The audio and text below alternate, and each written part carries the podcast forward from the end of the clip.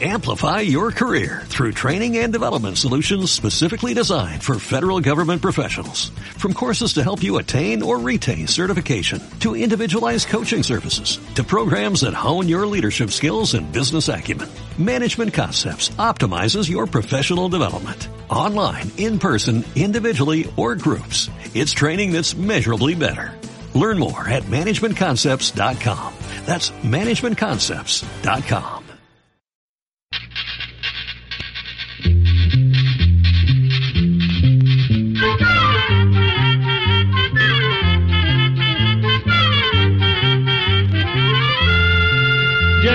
todo, llegó la escuela, llegó la escuela, llegó por radio.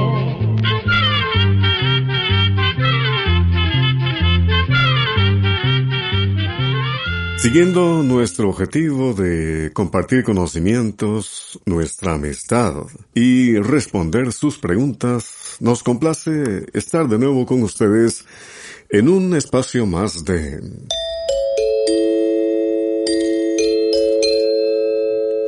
Oigamos la respuesta, el programa del Instituto Centroamericano de Extensión de la Cultura ICQ con nuestro lema Comprender lo comprensible es un derecho humano.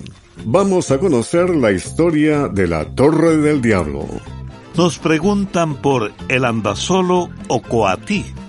Y sabremos, entre otras cosas, los distintos usos del hongo tricodema. Sírvanse un cafecito, un fresquito o hasta un vasito con agua y compartamos esta nueva experiencia. Aquí tenemos la primera pregunta que nos hace el señor Javier Antonio Olivar Duarte a través de WhatsApp desde Boaco, Nicaragua, y dice, quiero saber cómo hacen los borradores de leche para borrar lo que se escribe con lápiz de carbón. Escuchemos la respuesta.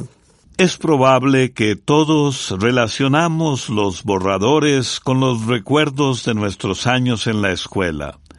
Esas pequeñas piezas de hule suave fueron nuestros cómplices a la hora de dar forma a las primeras palabras que nos enseñaron nuestros maestros. Pues bien, los sencillos borradores, incluyendo los de leche, están hechos de hule, minerales de cuarzo o piedra pómez molido muy finamente y azufre para hacerlos más duraderos.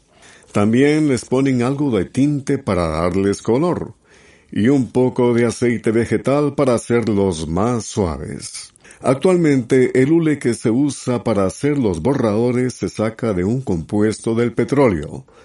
Antes se usaba el hule proveniente de las plantas de caucho. Todos esos materiales que contiene el borrador en especial los minerales molidos, son los que al frotarlo contra el papel quitan la capa de carbón que ha dejado el lápiz al escribir. La fricción o roce en el papel hace que se desprendan y se arrollen pedacitos del borrador que se llevan consigo el carbón del lápiz. Esa es la basurilla que sacudimos de la hoja de papel cuando terminamos de borrar. Aprovechamos para contarle que el borrador fue inventado hace 250 años por un ingeniero inglés llamado Eduardo Nairner, y antes de su invento lo que la gente usaba para borrar eran las migas húmedas de pan. Se cuenta que una vez el señor Nairne, por equivocación, cogió un pedacito de hule en vez de la miga para borrar algo, y como ha ocurrido con muchos inventos, por casualidad se dio cuenta que este material también podía borrar el lápiz. Tras la noche sale el sol e ilumina la playa y el entorno. Desde México la voz de Manuel Vela, Puerto de Ilusión. La noche se aleja ya empieza a salir el sol. Y las gaviotas vienen de lejos cruzando mares buscando amor, también con el corazón, cansado de navegar, llegué a estas playas tibias y claras y anclé mis ansias para soñar. Vine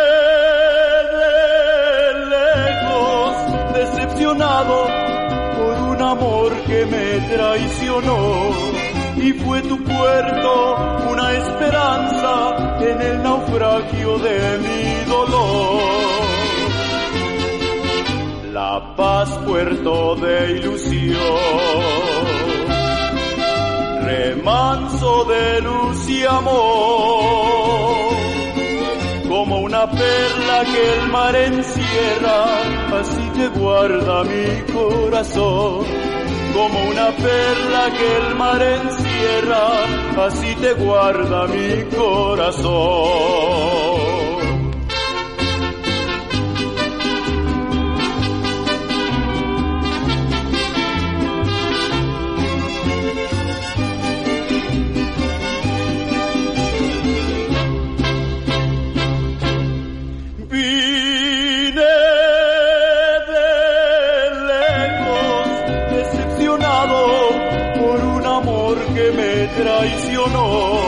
Y fue tu puerto una esperanza en el naufragio de mi dolor. La paz puerto de ilusión,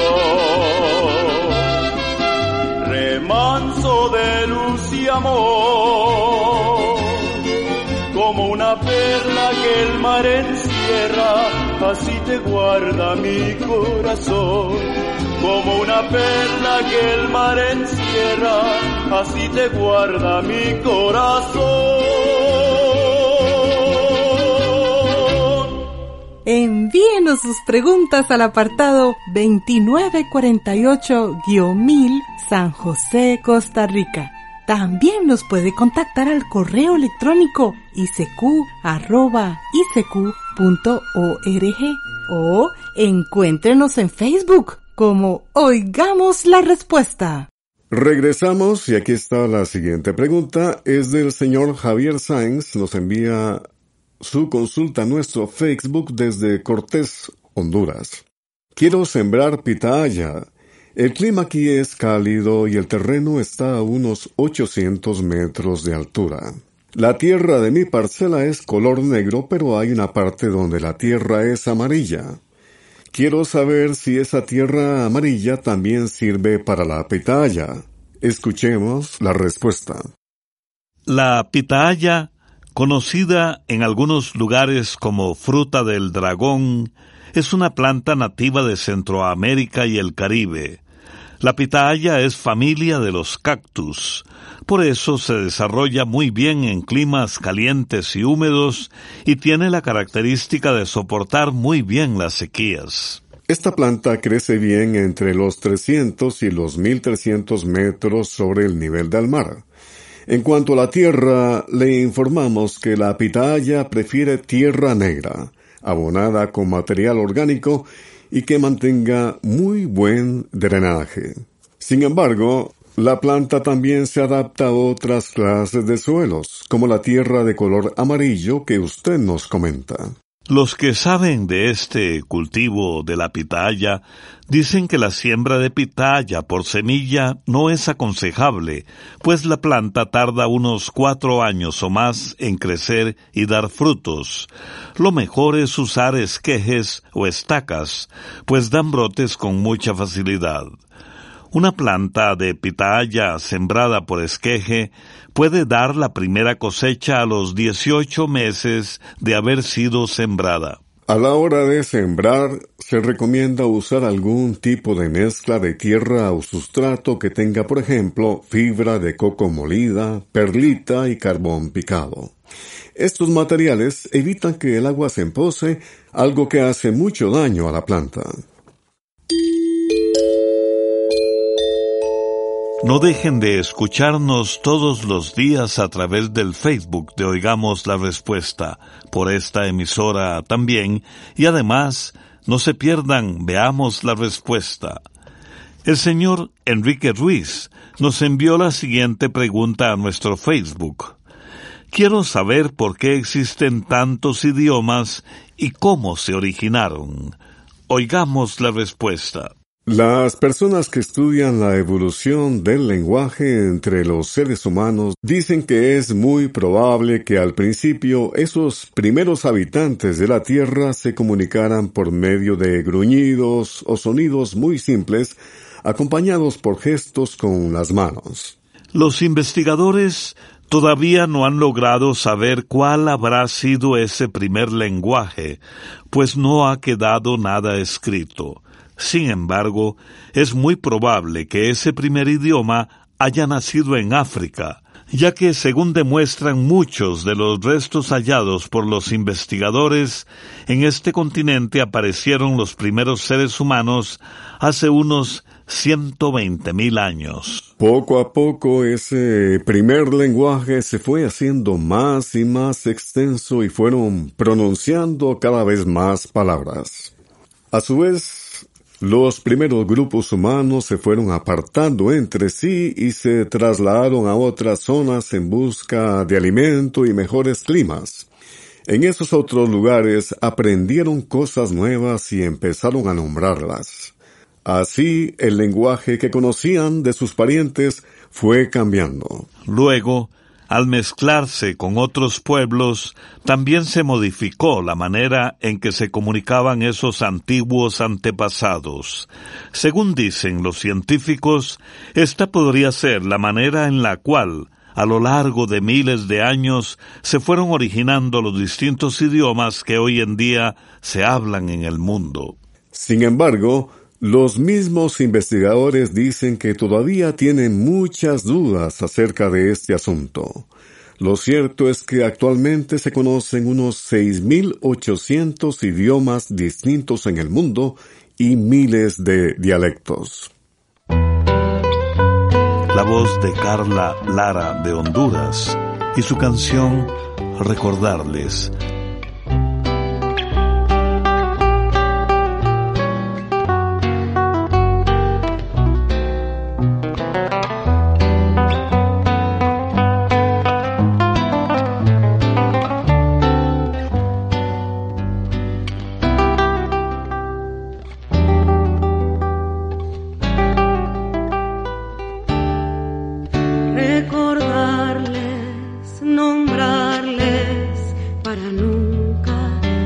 olvidarlas y que nuestra memoria siempre ocupe un lugar.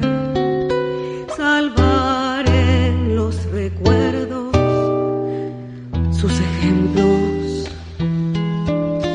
Sanar en nuestras almas el dolor de sus ausencias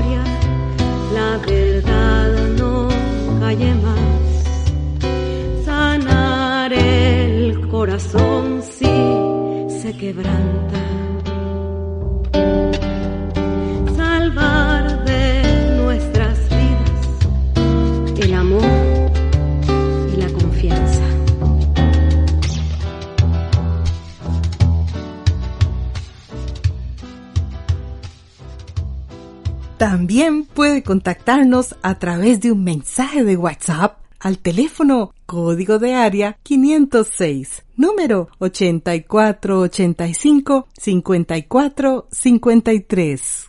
El señor Elías Bernabé nos envía la siguiente solicitud a nuestro Facebook desde Quetzaltenango en Guatemala.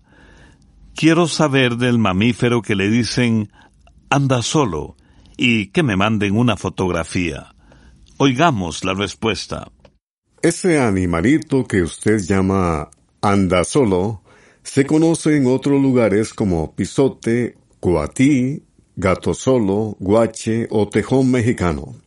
Se encuentra prácticamente en todo el continente americano, desde el sur de Estados Unidos, atravesando México y Centroamérica hasta Argentina.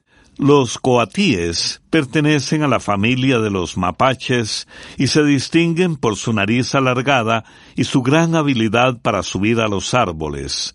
Al igual que sus parientes, los mapaches, los coatíes son animales muy listos e inteligentes. A estos animalitos se les llama andasolos porque cuando los machos tienen los dos años se separan del grupo y se dedican a caminar solos por el bosque. Solo buscan a la manada cuando se quieren reproducir. Una vez que las hembras tienen a sus crías, ellas permanecen agrupadas junto a los machos de menos de dos años, mientras que los machos adultos dejan al grupo o son expulsados por las hembras.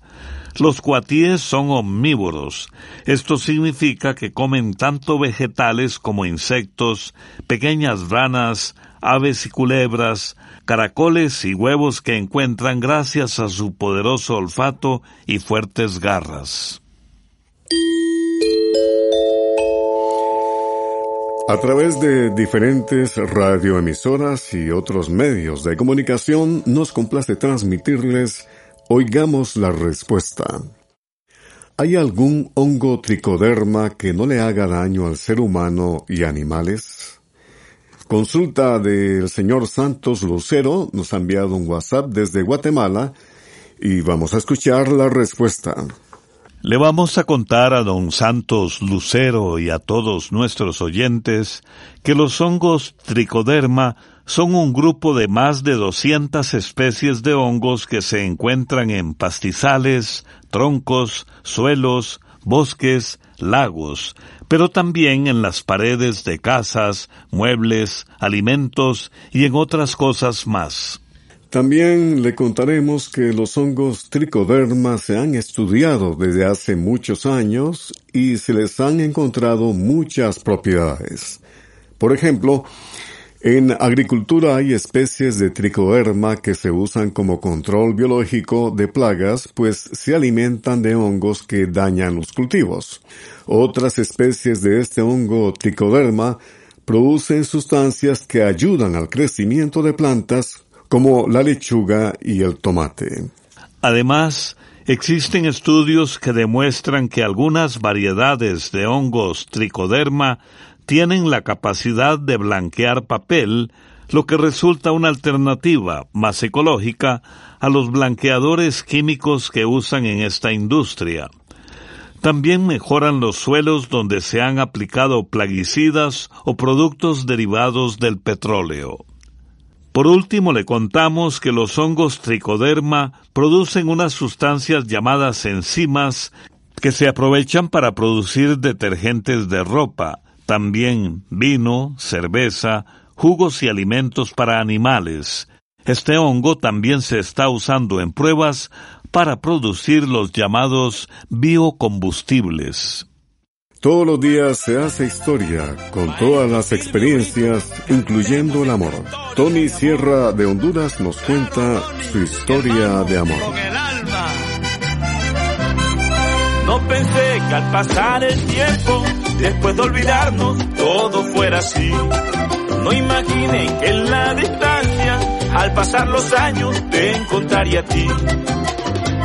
Puse a vagar mi cariño y en el camino solo estabas tú. Viajaba mi pensamiento y el pasajero que encontré era tú.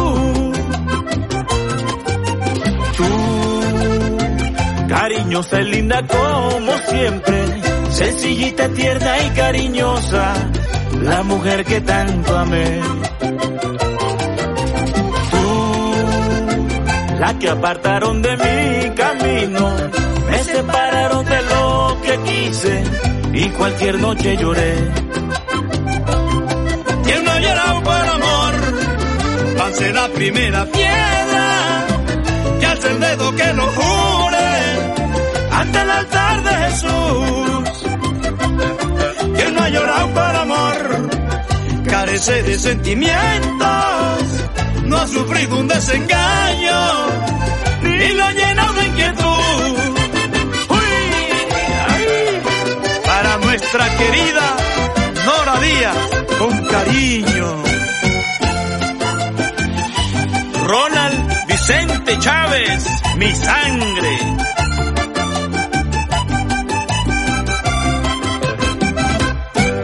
Una esperanza en La Guajira. Mi compadre Tony Sierra en Maicao. ¡Ay, hombre!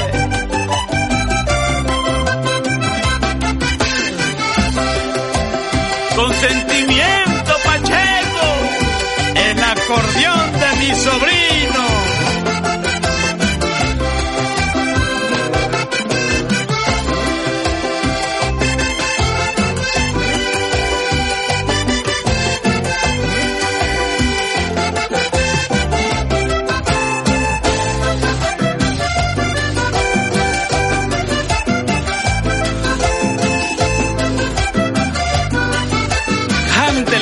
Maestro, cántele. Nostalgia siento al recordar que evoco con tristeza el ayer de los dos. El amor llegó hasta mi puerta, tocó mi ventana, pero se marchó.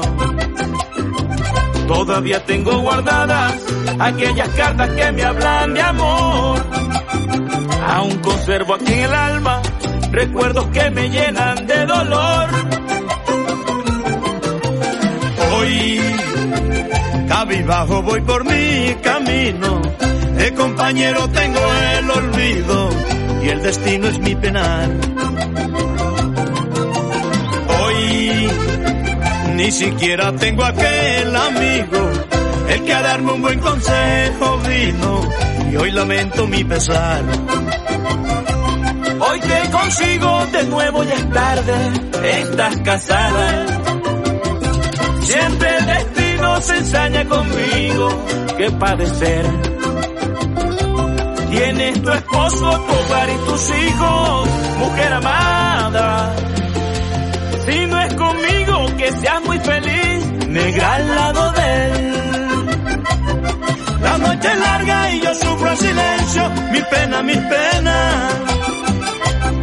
Y en mi silencio quisiera besarte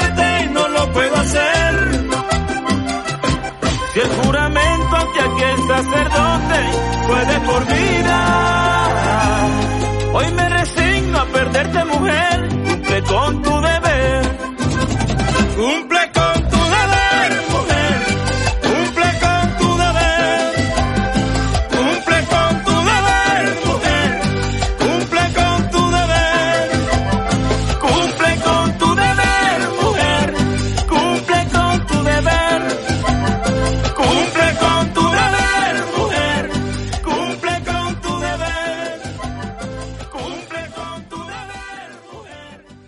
El señor José Magdiel Madrigal Blandón vive en Matagalpa, Nicaragua. Se comunica con nosotros y dice, quiero saber sobre la llamada Torre del Diablo que se encuentra en Wyoming, Estados Unidos. Oigamos la respuesta. La Torre del Diablo es una enorme estructura de piedra que, como usted lo dice, está en el estado de Wyoming, en Estados Unidos. Esta especie de montaña de piedra volcánica mide 386 metros de altura y tiene la punta cuadrada, como si hubiera sido cortada.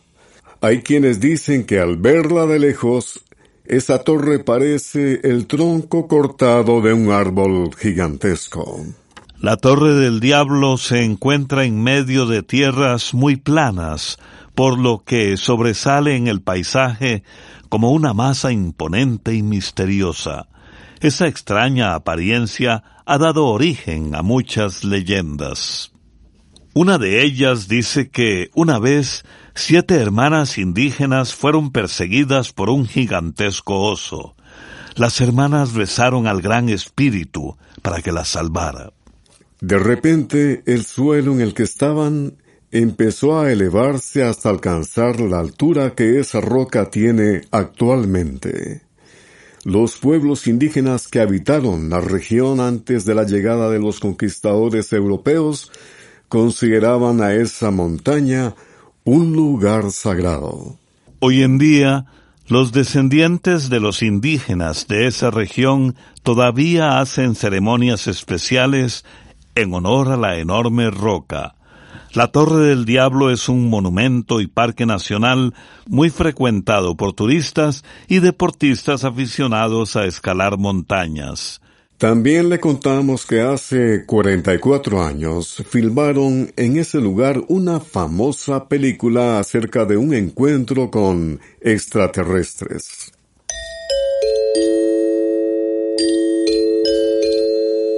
Ciertas cosas pueden capturar tu mirada, pero sigue solo a las cosas que puedan capturar tu corazón.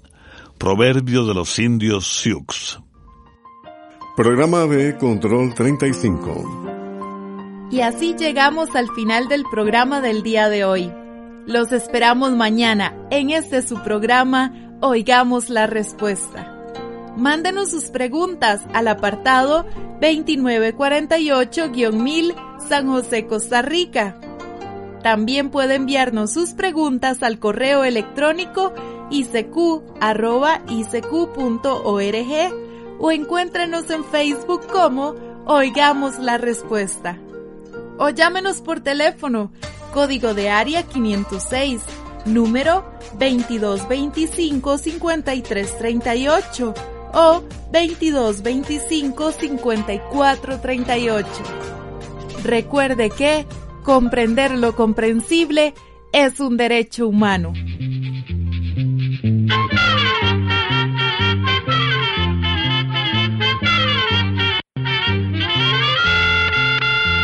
momento de despedirnos. Se va a la escuela, se va cantando.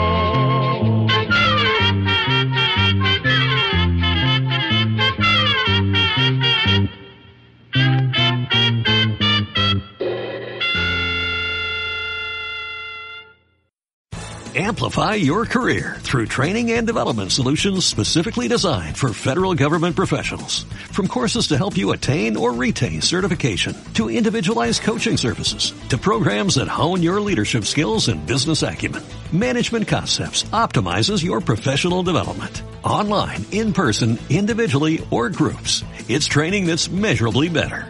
Learn more at managementconcepts.com. That's managementconcepts.com.